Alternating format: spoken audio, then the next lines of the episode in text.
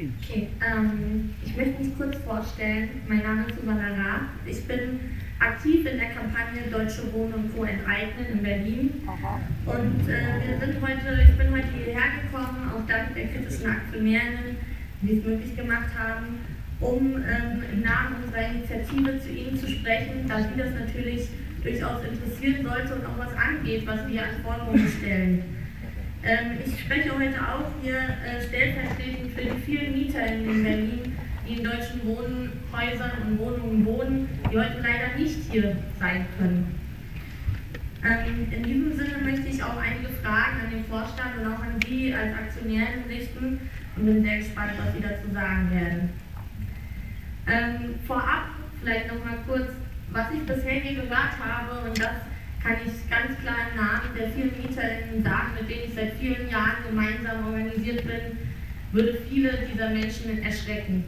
Also Wohnungen im mittleren Standard, wie Herr Zahn das benannt hat, sehe ich dort nicht. Wir sprechen dort von MieterInnen, die mit Schimmel zu tun haben, die mit kaputten Heizungen zu tun haben und auch das nicht nur im Winter 16, 17, sondern jedes Jahr wieder. Und ich glaube, Sie werden entsetzt von der Darstellung auch der Bestände, die die Deutsche Wohnen in Berlin ja zum Großteil hat. Wie Sie ja den Medien und auch dem öffentlichen Diskurs entnehmen konnten, ist unsere Initiative bisher sehr erfolgreich.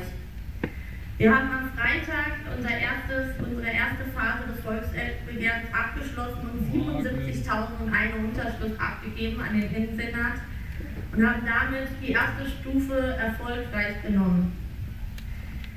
Ähm, und damit leiten wir ein Volksbegehren zur Enteignung auch ihrer Wohnungsbestände der Deutschen Wohnen ein. Das freut uns sehr. Ähm, ich muss Ihnen Ah, schön, dass Sie aufsprechen. Äh, ich muss Ihnen damit aber auch leider schlechte Nachrichten überbringen. Sie sind mit Ihrer aggressiven Geschäftspraxis, die zu Verdrängung führt und dazu, dass Wohnungen, äh, Menschen ihre Wohnungen und ihre Existenzgrundlage verlieren. Ähm, und diese Geschäftspraxis wird auch von Ihnen, liebe Aktionären, seit Jahren mitgetragen. Damit sind Sie ein großes Risiko eingegangen. Vor allen Dingen der sinkende Aktienkurs, den wir in den letzten Jahren be, ähm, beobachten konnten, zeigt deutlich, dass unser Druck, den wir in Berlin an Berlinerinnen und Mietern auf die Straße tragen, aber auch in die Politik tragen, dass dieser Wirkung zeigt. Wer spekuliert, liebe Aktionärinnen, der kann auch verlieren. Ich möchte Ihnen in diesem Sinne nun ein paar Fragen stellen. Herr Zahn, die Deutsche Wohnen hält über 70 Prozent ihrer Immobilien im Land Berlin.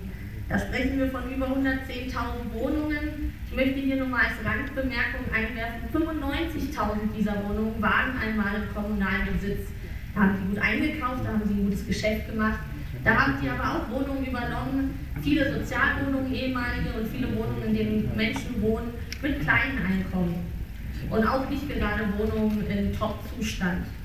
Daran ist auch bislang in vielen Stadtteilen nichts verändert worden. Ihr Unternehmen ist schon seit langem politisch hoch umstritten, nicht nur in Berlin. Auf den Druck der Berliner Bevölkerung und vor allem unserer erfolgreichen Enteignungsinitiative sah sich nun die Berliner Landesregierung gezwungen zu handeln. Nun wollen sie einen Mietendeckel beschließen. Dieser verbietet oder soll Mieterhöhungen auf die nächsten fünf Jahre im Bestand verbieten. Als Reaktion darauf hat die Deutsche Wohnen innerhalb weniger Tage ca. 2 Milliarden Euro an Marktkapitalisierung einbüßen müssen. Dieser massive Druck, der ja vor allen Dingen auch als Erfolg unserer Initiative zu sehen ist, zeigt also, dass wir erste Erfolge erzielen. Wir sind ein klares Investitionsrisiko für Sie. Daher meine Frage an Sie, Herr Zahn, auch wenn die Beantwortung dessen eigentlich schon viel zu spät ist, aber warum haben Sie eigentlich Ihre AnlegerInnen über dieses immenses politisches Risiko einer Investition in die deutsche Wohnung im Unklaren lassen. Ich würde ja sogar sagen, versucht über dieses Risiko hinwegzutäuschen. Meine zweite Frage. Herr Grosse, die Deutsche Wohnen hat in der Vergangenheit hohe Buchgewinne durch die Neubewertung ihrer Immobilien verzeichnet. Diese Gewinne, das wissen wir, und da muss ich Herrn Gottlian klar widersprechen, wir machen unsere Hausaufgaben als Initiative schon seit Jahren, wir lesen auch Geschäftsberichte und wir wissen durchaus, wovon wir reden. Dementsprechend haben wir uns auch mit ihren Bewertungsmodellen lange und intensiv auseinandergesetzt. Diese, neuen, diese Gewinne basieren nämlich auf einer völlig spekulativen Bewertung ihrer Bestände. Diesen Bewertungen sind natürlich schon hohe, und zwar aggressiv, massiv hohe Preissteigerungen, die nur durch drastische Mieterhöhungen ähm, erwirtschaftet werden können, und zwar auf Kosten der Bewohner, die sind da schon mit eingepreist. Das heißt, wir als MieterInnen in Berlin wissen ganz genau, was auf uns zukommt. Nämlich Mieterhöhungen, wo es geht, und Sie sagen, Herr Zahn, Sie bleiben da im äh, legalen Rahmen. Naja, das äh, mag man auch bezweifeln wollen. Und nicht nur durch Mieterhöhung, vor allen Dingen auch durch energetische Sanierung versuchen sie ja da, die Mieten von uns radikal in die Höhe zu treiben. So, das ist in unseren Augen ein unglaublich unsoziales und aggressives Vorgehen Ihres Unternehmens, das nur zum Ziel hat, die angestammte Bewohnerinnenschaft aus ihren Wohnungen zu bekommen und aus ihrem Zuhause zu verdrängen. Denn nur dadurch können sie natürlich noch höhere Mietsteigerungen erzielen, durch eine Neuvermietung. So, nun stellt Ihr eigener Wirtschaftsprüfer aber jedoch fest, dass Ihre bewertungsbezogenen Annahmen über künftige Mietsteigerungsraten erheblichen Schätzungsunsicherheiten unterworfen sind. Wegen des Mietdeckels, der nun in Berlin und ja, wir haben ja auch gerade schon gehört von Vorrednern, nicht nur in Berlin, sondern auch bundesweit mittlerweile diskutiert wird, durch diesen Mietdeckel sind ja nun diese Annahmen, Annahmen völlige Makulatur. Daher meine konkrete Frage an Sie, Herr Gosse. Inwiefern wird die neue gesetzliche Lage in Berlin und ja vielleicht sogar in ganz Deutschland bundesweit sowohl die Bewertung ihrer Immobilien als auch die Eigenkapitalquote des Unternehmens beeinträchtigen? Ich denke, das ist eine Frage, die durchaus nicht nur uns als MieterInnen, sondern auch Sie als Aktionärinnen interessiert. Kommen wir zu meiner dritten Frage. Herr Obanski, Ihre Berliner MieterInnen beschweren sich und protestieren vor allen Dingen schon seit vielen Jahren lautstark über vernachlässigte Häuser. Und ich habe es vorhin schon erwähnt, da sprechen wir nicht nur von einem Winter, da reden wir von jedem Winter.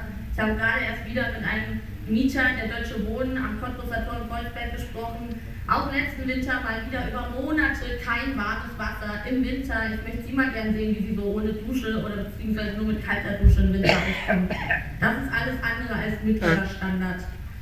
Aber nicht nur beschweren sie sich über vernachlässigte Häuser, nicht funktionierende Heizung, vor allem Schimmelbefall. Ich weiß nicht, ob Sie mal so eine Wohnung gesehen haben, in der komplett Schimmelbefall ist. Das ist nicht nur gesundheitsgefährdend, sondern das ist auch unglaublich schrecklich, in sowas zu wohnen. Und nicht nur darüber beschweren sich Mieter in Berlin und auch anderswo, sondern vor allen Dingen auch über unsoziale Mieterhöhungen.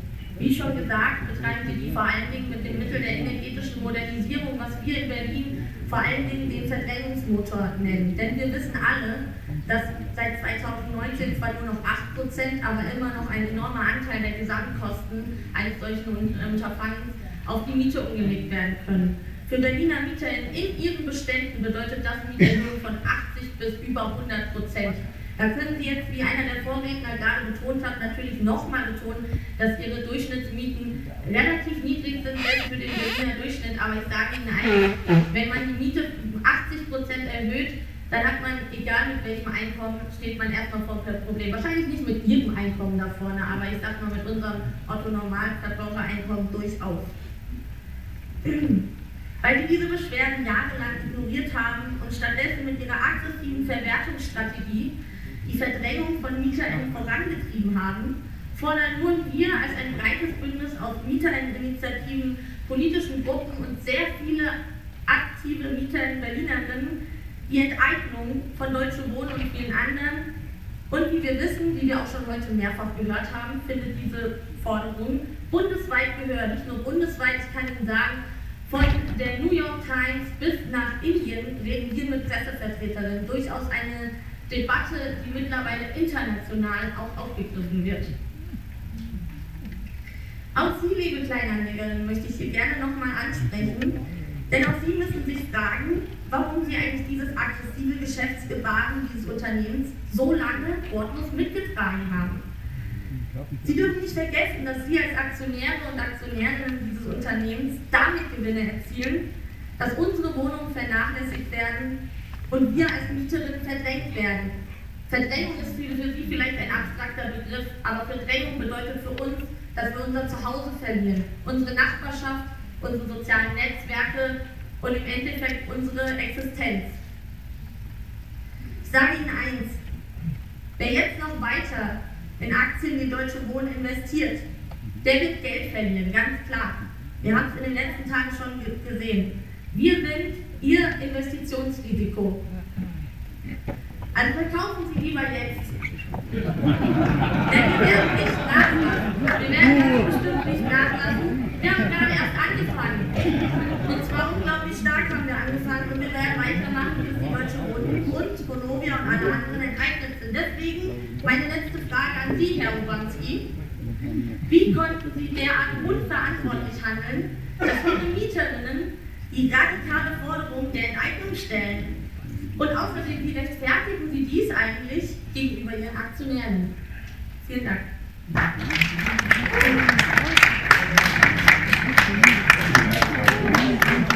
Ja.